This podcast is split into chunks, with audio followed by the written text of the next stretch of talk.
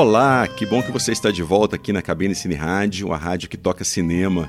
A gente vai falar hoje de Star Wars Ascensão Skywalker, nono e, aparentemente, último filme da saga Skywalker. E assim como o episódio anterior, Os Últimos Jedi, é um filme bem polêmico. Outro filme bem comentado da temporada que a gente vai comentar é Dois Papas, que entrou no serviço de streaming Netflix. O filme, dirigido pelo Fernando Meirelles, ele fala sobre a transferência de poder, né, a passagem do manto papal do Bento XVI para o Papa Francisco. E comente com a gente esses filmes ou outros filmes, séries, trilhas sonoras, o que mais tiver a ver com cinema aqui. Você pode comentar através do Twitter, arroba cabinecine, ou por e-mail, cabinecineradio.gmail.com. Eu aguardo seu comentário então, beleza? Vamos lá então, começando Cabine Cine Rádio.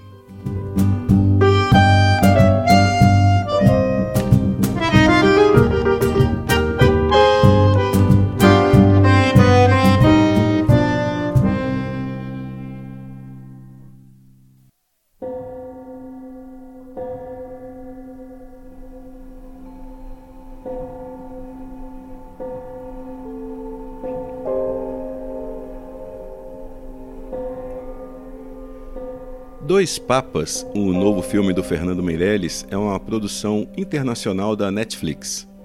E ele já está disponível no serviço de streaming aqui no Brasil. E é um filme que tem sido muito bem recebido em festivais, principalmente pelo público, e tem chances reais de estar no próximo Oscar. Muito pelo tema. O Dois Papas fala, como diz o título, sobre os bastidores da renúncia do Papa Bento XVI e a ascensão do Papa Francisco na Igreja Católica. Mas o curioso é que o roteiro do Anthony McCarthy ele foca em alguns supostos encontros entre os dois papas que acontecem entre 2005 e 2012 e na troca de ideias entre os dois, né? ideias de cunho teológico, filosófico, político ou mesmo de preferências musicais e culinárias. E o, o, o Anthony McCarthy ele não é um, um cara que, que é estranho às cinebiografias, né? ele escreveu também filmes como O Destino de uma Nação, sobre Winston Churchill, escreveu Bohemian Rhapsody, sobre o Fred Mercury, e A Teoria de Tudo, sobre Stephen Hawking. Ou seja, ele parece estar se especializando no gênero. E se você viu pelo menos algum desses filmes, já sabe que o McCarthy, ele, ele não se importa muito em distorcer fatos históricos para propósitos dramáticos. E é bem provável que tenha sido, que tenha feito isso também com, com o Dois Papas já que se esses diálogos entre os dois realmente existiram, claro que não foram registrados, portanto é bem provável que tenham sido criados pelo roteirista. Se você souber de alguma declaração dos envolvidos dizendo o contrário, me dê o toque, porque eu não me lembro de ter lido nada a respeito. Bom, de qualquer forma, ficção ou não, são dois grandes personagens de origens e pensamentos tão antagônicos. É, e a partir desses embates, né, dessa, dessa diferença entre os dois, dessas formas tão opostas de ver o mundo, é possível construir grandes dramas, assim como também muito humor. E o Dois Papas faz bom uso dessas possibilidades, principalmente quando, quando centra nos dois protagonistas. Infelizmente, o filme opta também por inserir uma série de flashbacks do passado do, do Francisco, do Papa Francisco, que, por mais carga dramática que possa ter, destoa um pouco do que realmente interessa, que são os encontros dos dois tanto pelo fascínio dos personagens em si, como também por, por seus intérpretes. Né? O Anthony Hopkins faz o Bento XVI e o Jonathan Price faz, claro, o Papa Francisco, com quem se parece muito fisicamente. E os dois veteranos eles injetam simpatia e humor em diálogos que, de, de outra forma, poderiam soar maçantes. Claro que o filme tende, né, nos tende a identificar com Francisco, que é o outsider dentro da igreja, né? o herói relutante, o herói que não quer ser herói, o líder que não quer liderar. E o Jonathan Price está perfeito, ele captura com muita sensibilidade a simplicidade né, do Papa Francisco, que é algo que é de conhecimento público, mas que poderia soar forçado, poderia soar artificial se não fosse o Jonathan Price.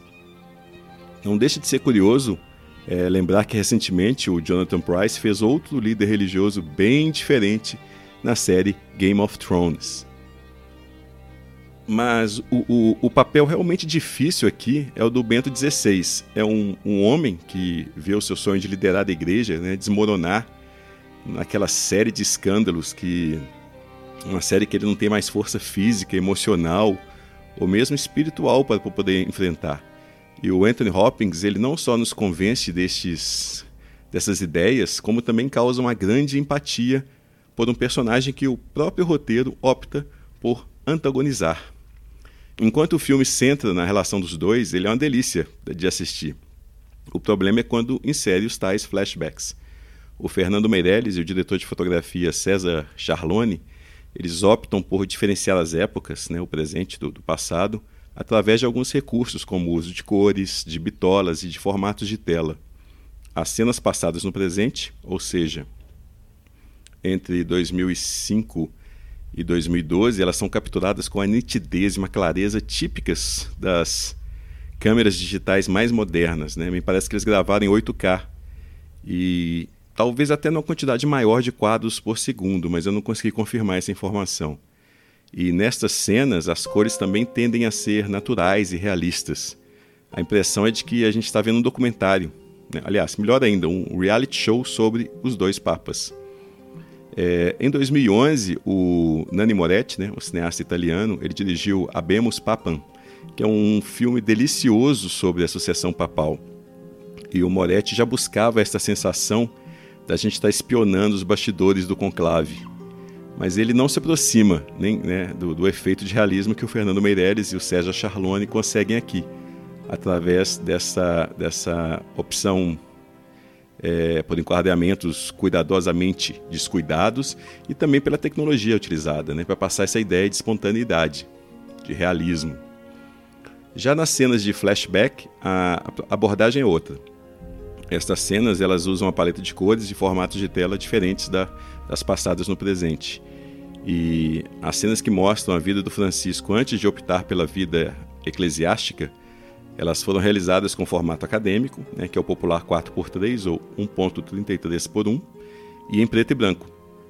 Já as cenas passadas durante a ditadura argentina, elas são mais escuras, dessaturadas e convencionais em seus enquadramentos.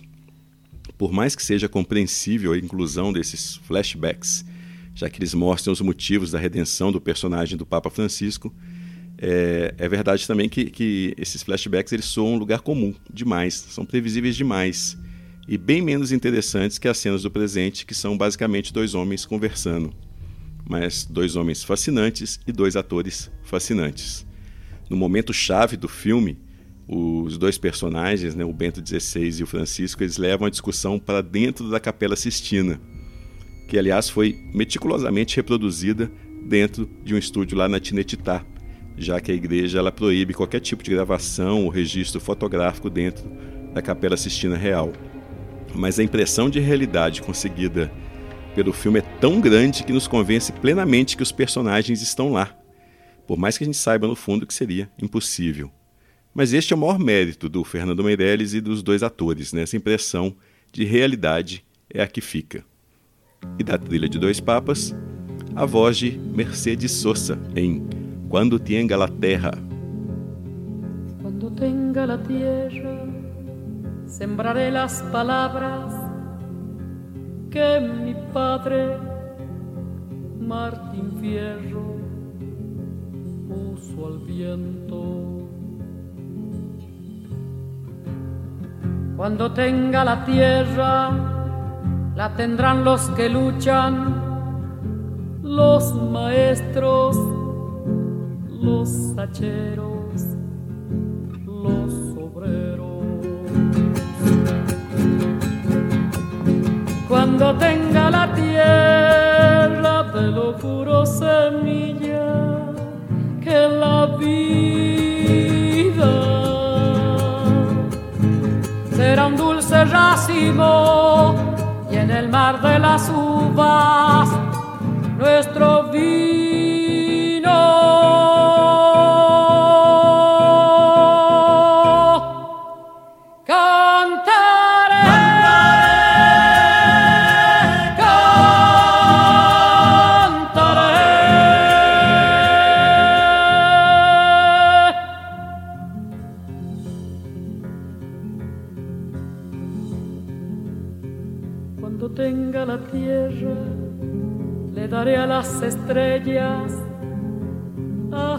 Astronautas de trigales, luna nueva. Cuando tenga la tierra, formaré con los grillos una orquesta donde canten los que piensan. Cuando tenga la tierra, te lo juro, semilla, que la vida será un dulce racimo y en el mar de las uvas nuestro vino.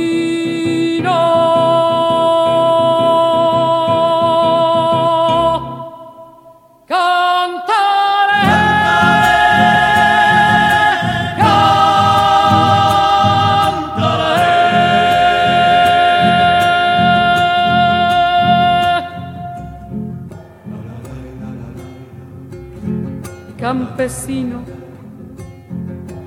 cuando tenga la tierra, sucederá en el mundo el corazón de mi mundo, desde atrás de todo el olvido. Secaré con mis lágrimas todo el horror de la lástima y por fin te veré, campesino, campesino, campesino campesino, dueño de mirar la noche en que nos acostamos para ser los hijos, campesino, cuando tenga la tierra, le pondré la luna en el bolsillo y saldré a pasear con los árboles y el silencio, y los hombres y las mujeres conmigo.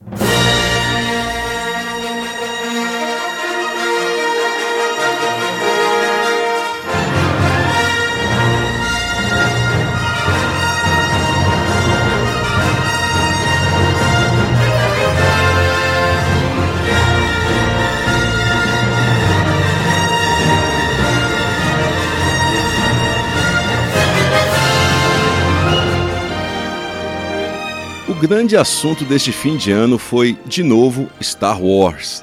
Nas redes sociais e nos sites só se falava em Ascensão Skywalker. Aliás, só se fala em Ascensão Skywalker, né? Mesmo algumas semanas depois da estreia do filme, é, o pessoal só fala de, de, desse suposto capítulo final da saga principal da, da trajetória dos Skywalker no cinema, que começou lá atrás com Guerra nas Estrelas em 1977.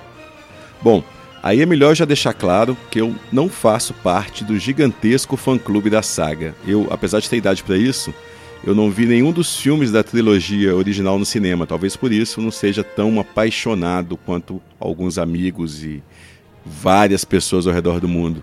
Eu me lembro quando o, o Retorno de Jedi estava no cinema. Nessa época eu já tinha idade suficiente para vasculhar os anúncios de filmes né, que, que vinham no jornal e já estava quase na idade de ir ao cinema sozinho, algo que eu comecei a fazer acho que a partir do ano seguinte, né? eu já tinha uns 10 anos. Mas o Retorno de Jedi me parecia algo distante. De alguma forma, eu, eu sabia que, eu, eu, que tinha toda uma história que tinha sido contada antes que eu não conhecia. O único contato anterior que eu tive com a saga foi através de um jogo de tabuleiro do filme original que tinha na casa do meu primo. E eu lembro que tinha até aquele monstro do compressor de lixo da Estrela da Morte no jogo, era uma da, das partes do jogo. Isso eu me lembro bem. É... Aliás, esse jogo hoje deve valer uma fortuna, né? Será que ele tem esse jogo ainda? E, bom, eu só fui ver mesmo os filmes quando eles foram exibidos na TV aberta. O primeiro filme, Guerra nas Estrelas, ele passou primeiro na, na TV Manchete, na Rede Manchete da época. E o Império Contra-Ataque e o Retorno de Jedi foram exibidos na Globo. Aliás, curiosidade, o Retorno de Jedi foi o primeiro filme exibido na tela quente da Globo. E seguido por Os Caçadores da Arca Perdida, por Rock 3 e por Alien, Oitavo Passageiro. Cabine Cine Rádio também é história da televisão. Então, quando eu era moleque, eu me sentia muito mais atraído pelos filmes do Jornada nas Estrelas, pela série também, que eu era apaixonado, acompanhava na TV. Também curtia mais os filmes do Superman e principalmente do Indiana Jones, né? Muito mais do que os, os filmes do, do Luke Skywalker. Eu sei que pode soar heresia para muitos falar isso, inclusive para alguns coleguinhas que são fanáticos pela série. Mas isso acaba me colocando numa posição interessante para julgar qualquer nova adição ao universo criado pelo George Lucas. Eu não, eu não, vou dizer que eu sou isento, eu não sou que eu sou imparcial, porque não existe imparcialidade, nem na crítica de cinema, nem em lugar nenhum. Eu não acredito nisso. Pode ser que pode ser algo nessa imparcialidade pode ser algo que as pessoas busquem em seus julgamentos, mas eu não acredito que atinjam nunca a isenção completa, a imparcialidade completa. Eu não sou imparcial, vocês já devem estar percebendo isso aí desde, desde o primeiro programa, quem já me acompanhava também em outras mídias e principalmente com relação ao cinema. Eu acredito realmente que o nosso gosto cinematográfico, aliás, nosso gosto em geral, deve muito à nossa vivência na fase que vai da infância à adolescência. Eu não quero dizer que a gente só gosta do que viveu ali, do que a gente conheceu ali naquela época. Claro que a tendência é do gosto ir se expandindo com o tempo e com as novas experiências que vêm ao longo da vida, mas até o gosto pelo descobrimento, pelas novas experiências, ela, ele surge nessa época. Eu gosto de tentar algo novo, de descobrir um estilo, uma cinematografia nova, exatamente porque nessa época eu já, já tinha essa, esta, essa tendência. Né? Passa muito pelo que eu vivi, pelo que eu li, pelo que eu assisti nesse período da minha vida. E eu acho que isso vale para todo mundo também. É claro que é puro achismo, né? eu falo isso com base apenas na minha experiência pessoal e no que eu já conversei com, com amigos. Então, quando eu vejo reações extremas e apaixonadas, como a, as, da, as reações da comunidade de fãs de Star Wars, eu fico sempre com, com um pé atrás, porque eu sei que se fosse com outro assunto, outro universo com o qual eu me importe mais, provavelmente eu teria a mesma reação, já tive, inclusive. Então eu não posso julgar o outro, ainda que eu não concorde com o que ele está dizendo. Por exemplo, só eu e a mãe do Zack Snyder que deve achar o Batman vs Superman um filmaço. Ou seja, que moral que eu tenho para jogar o gosto dos outros. Eu acho até que muito do que vem sendo discutido é, sobre os dois últimos Star Wars, né, que é o, o, os últimos Jedi e o Ascensão Skywalker, tem muito mais a ver com a polarização política do mundo do que dos méritos ou deméritos cinematográficos dos dois filmes. É, a opção do Ryan Johnson em Os Últimos Jedi de explicitar o que já vinha sendo discutido na série desde o filme original, que é a crítica ao imperialismo, ao fascismo, é, desagradou diversos fãs da série, que acusaram o diretor de aderir ao modismo, a um discurso de esquerda oportunista. Já o J.J. Abrams ele foi acusado do oposto, exatamente porque ele optou por uma conclusão mais conservadora né, em suas escolhas. Ele foi acusado de reacionário até, de é, compactuar com essa ideia né, que vem, acredito eu, lá do estúdio de opção mais conservadora. Ou seja, muito dessa discussão entre detratores e defensores de ambos os filmes ficaram só no aspecto ideológico. Acompanhado o bate-boca entre os fãs dos filmes do Ryan Johnson e os fãs do filme do J.J. Abrams, é mais ou menos como acompanhar o debate entre os dois papas no filme que a gente já comentou aí. É, eu vi pouca gente parando para discutir cinema. E é aí que entra o tal gosto pessoal. Eu vou te falar agora o que eu acho dos três filmes e claro que a tendência é que você não concorde comigo e está tudo bem, é normal, é saudável. Mas vamos lá. Quando foi anunciado que o J.J. Abrams ele, ele realizaria né, o sétimo filme da série, aquele que daria sequência à saga do George Lucas, eu fiquei bem animado. Eu falei aqui no programa anterior sobre Watchmen e, e sobre o que, que eu penso a respeito do conceito de, de, de prequels em geral, do caráter conservador e até mesmo reacionário que está na essência das prequels né, das prequelas, aqueles filmes que se passam antes da história já, já mostrada, já conhecida. Pois bem, então, só do fato do J.J. Abrams e da Lucasfilm estarem levando a história para frente e não para trás, como George Lucas tinha feito antes, que era já um território mais conhecido, eu já, eu já tinha motivo para poder comemorar. E claro que eu não vou dizer que fazer continuação é uma ousadia do estúdio, claro que não. Apesar de que nessa era de prequels pode até parecer que é ousadia. mas entra nessa equação um componente de risco né, na, nas continuações, que não tem no, no prequel.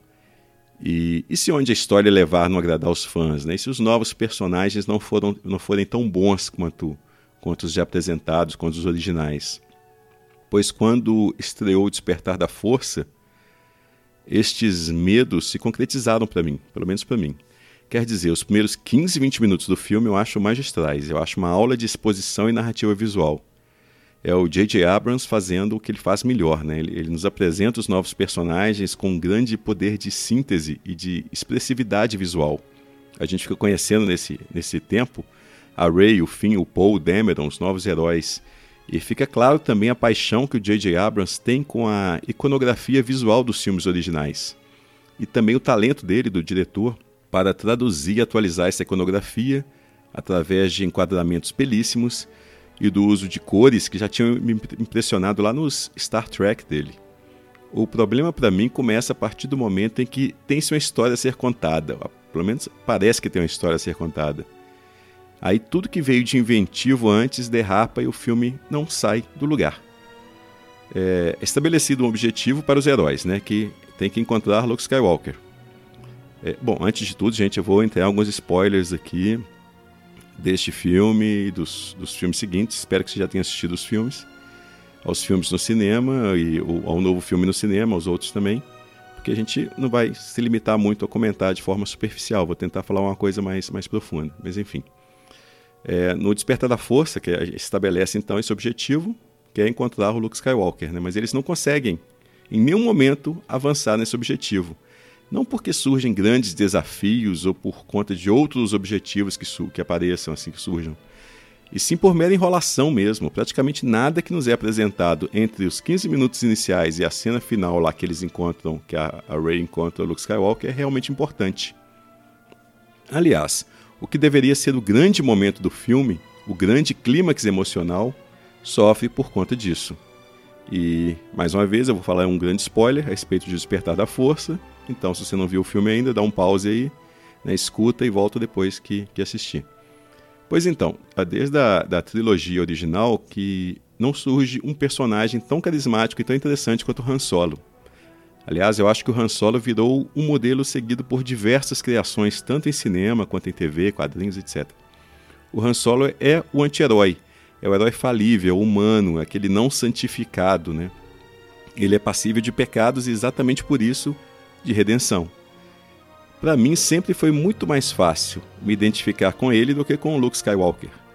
Ele sim, o Han Solo, que é o homem comum julgado numa situação extraordinária e que tem que se virar não com poderes herdados, e sim com esperteza, com iniciativa, com coragem. O Han Solo também funciona como aspecto metalinguístico, porque ele, assim como o público, ele sabe que aquilo tudo que está vendo é uma grande invencionice, mas isso não impede de querer participar da brincadeira. Ele é cínico na medida certa, né, que ri e faz rir do absurdo. Sem o Han Solo, acho que a gente não, não, não teria Indiana Jones, não teria Wolverine, não teria John McClane, pelo menos não como acabaram sendo criados. Então, de certa forma, o Han Solo era a alma criativa da série. Desde que, que o George Lucas encerrou a trilogia original, ele sofreu tent tentando criar um substituto à altura para o personagem, mas ele não conseguiu. Né? A gente pega lá o Qui-Gon Jinn, o próprio Obi-Wan Kenobi que ele se torna, enfim, nada consegue substituir o que o Han Solo representava na trilogia original. E é um dos motivos que pelo qual os prequels do Star Wars serem tão sem alma para mim.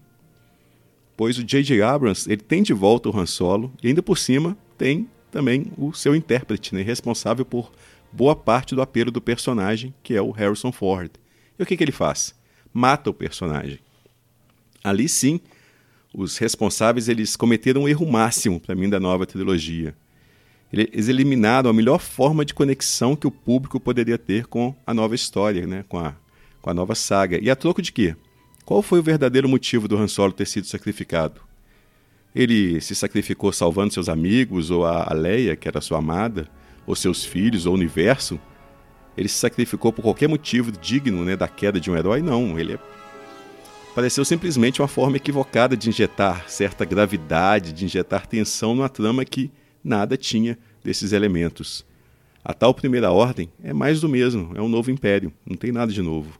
O seu líder máximo também, que eu esqueci o nome lá, também é um novo imperador. O capanga máximo, o Kylo Ren, a mesma coisa, só que sem um pingo da presença icônica né, do Darth Vader, que é o antecessor direto. Aliás, eu acho o Aiden Driver um grande ator, né, dos melhores da, da geração dele. Mas o Kylo Ren dele é um chorão, cara, é um adolescente tardio, é, revoltadinho, chato mesmo, mala. E se eles queriam elevar o vilão, né, o Kylo Ren, a partir de um ato extremo, como de matar um dos antigos heróis da série, que matasse então a Leia, o mesmo Luke Skywalker, porque eles são personagens, no fundo, não tão interessantes quanto o Han Solo, pelo menos para mim. E eu sei que agora, que agora que eu perdi ouvintes mesmo, despertei a ira dos fãs, mas é realmente o que, que eu acho. Tanto Leia quanto Luke, eles são intercambiáveis, eles são mais heróis no sentido convencional e é, eles possuem mais ou menos a mesma função dramática. Então faz mais sentido sacrificar um dos dois do que o Han Solo, que cumpre uma função bem diferente na identificação do público. Enfim, o despertar da força meio que me perdeu nesse momento da morte do Han Solo. Eu nem conseguia acreditar que aquilo realmente tinha acontecido. Achava que o Han Solo ia aparecer em, aparecer em qualquer momento, que era mais uma, uma um gimmick né, narrativo. É, só sei que nada assim, a partir do momento que eu percebi que era, ele realmente tinha morrido daquela forma ainda, nada mais o que vem em seguida me pareceu, me, me, me importou muito. Tudo soava gratuito e sem senso de perigo e de tensão quanto à própria morte do Han Solo. Eu acho que o J.J. Abrams ali, ele nivelou seu filme pelo, pelo nível mais baixo. E logo a fundação, né, sobre a qual a nova trilogia seria construída, ela acabava não se sustentando nem, nem, nem a si mesma, quanto mais uma, uma trilogia inteira. Já nos últimos Jedi, o Ryan Johnson meio que percebeu estes problemas sérios e tratou de tentar consertar os rumos da trilogia. A primeira coisa que ele tentou fazer foi arrumar um substituto para o Han Solo. O escolhido mais óbvio, claro, era o Paul Dameron, vivido lá pelo Oscar Isaac. Mas, mesmo este tendo muito mais o que fazer nos últimos Jedi do que teve em O Despertar da Força, é... ele ainda assim parecia no máximo a cópia do que o Han Solo representou antes. tenta aí um exercício de imaginação e substitua o Paul Dameron pelo Han Solo em todas as cenas de Os Últimos Jedi. E me disse se não ficaria muito melhor com o Han Solo. Se a gente não, não investiria muito mais emocionalmente no filme. Mas acho que o Ryan Johnson acerta em outros fatores, né? Aqui no, no, nos Últimos Jedi, a trama finalmente avança. É, perdas importantes são contabilizadas né, em ambos os lados. E o principal para mim, o humor. É o que faltou nos prequels e faltou no Despertar da Força. Não o humor que vem da piada, da, das tiradinhas, do C-3PO, não. Estou falando do humor que vem da inventividade, que estava lá na trilogia original, nos Indiana Jones, e que o George Lucas parece ter esquecido como fazer a partir do, do episódio 1. O Ryan Johnson também apresenta algumas ideias visuais interessantes para ampliar o escopo da série fugindo um pouco da iconografia visual que o J.J. Abrams quase reverenciou né, no Despertar da Força, mas ele foge é, respeitando a iconografia, porém ampliando. E para fazer isso, o Ryan Johnson ele vai lá na fonte. Né? Se o George Lucas se inspirou em Akira Kurosawa, principalmente em A Fortaleza Escondida, para criar o Star Wars, tem certos momentos ali no, no, nos últimos Jedi que, que me remetem diretamente ao Han do Kurosawa no uso de cores, no, né, em certos cenários, uma coisa assim. É uma forma de você ser fiel à fonte e ao mesmo tempo não apenas copiar o que foi feito antes. Eu gosto muito disso. Já no Ascensão Skywalker, o J.J. Abrams ele assumiu o lugar do Colin Trevorrow, que era o diretor original, né? E que aqui, e acabou permanecendo acreditado apenas, apenas como um dos roteiristas. E o J.J. Abrams ele traz de volta a mesma abordagem lá do Despertar da Força. O Ascensão Skywalker tem um visual novamente mais reverente ao que já tinha sido criado antes, mas nem por isso menos impressionante. Aliás, o filme tem algumas das imagens mais bonitas de toda a série para mim. Eu fico, continuo impressionando muito a forma como J.J. Abrams e o diretor de fotografia dele, o, o Dan Mindel, eles exploram as cores, né, como que eles exploram para poder contar a história, até mesmo nas cenas de efeitos visuais. E Ascensão Skywalker também não tem nada que me incomoda tanto quanto a morte do Han Solo me incomodou. Aqui os, os sacrifícios me parecem muito mais naturais, principalmente o sacrifício final, que é do Kylo Ren, que tem a sua redenção da mesma forma que o Darth Vader na trilogia original. O que torna a nova trilogia para mim muito mais um arco do Kylo Ren do que da Rey. Aliás, muita da controvérsia a respeito dos filmes está no tal mistério da origem da Rey. Sinceramente, nunca me importou de quem ela fosse filha. Mais uma vez, faça um exercício de imaginação aí. Me fala, faz diferença se ela é filha do Luke, se é da Leia, se é de qualquer um? Nada, seria só uma revelação e aí? O que, que isso alteraria a história? Nada. Um dos maiores problemas que o J.J. Abrams criou para ele mesmo foi transformar a origem dela no mistério. Porque para qualquer pessoa que se importasse com isso, inevitavelmente acabaria em frustração, independente da resposta que ele desse. Alguns coleguinhas alegam que Ryan Johnson transformou esse mistério meia-boca num, num discurso político, quando revelou que a Ray era alguém comum, povão, gente como a gente. Olhando para esse ângulo, por este ângulo, eu, eu acho que sim, isso fica até mais interessante. Mas do ponto de vista dramático, simplesmente não muda nada. Como diz o, o Tommy Lee Jones lá no Fugitivo, I don't care. A grande questão para mim da nova trilogia é exatamente o que deveria estar sendo discutido é o que a Disney vem fazendo para padronizar os seus blockbusters, suas múltiplas franquias, né? Isso vale para as animações, vale para Marvel e vale para Star Wars.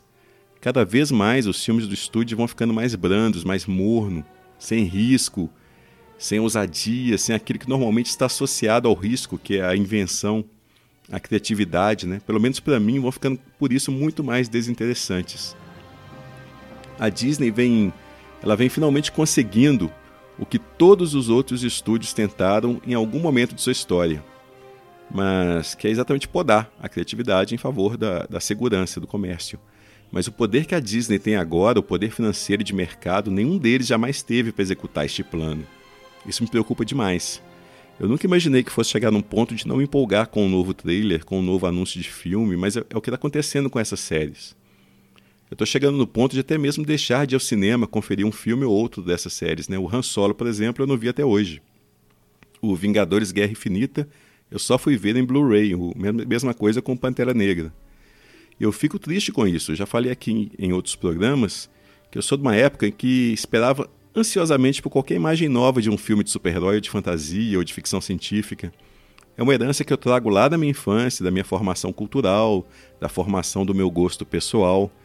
Mas tem uma coisa que eu sempre prezei mais do que tudo isso, que é a vontade de ser surpreendido, e esta padronização que a Disney vem executando tem matado toda e qualquer surpresa. Né? A gente sempre encontra mais do mesmo. Até mesmo quando parece que, que o estúdio arrisca, pode saber que se trata apenas de uma jogada estrategicamente pensada. O Ryan Johnson tomou algumas decisões aparentemente ousadas em Os Últimos Jedi, né? se ele convergiu de forma mais clara para a via da esquerda, foi porque a Disney com certeza achou que era conveniente comercialmente para a série que essas decisões fossem tomadas, que determinado público fosse atraído, que algumas discussões fossem para a mídia.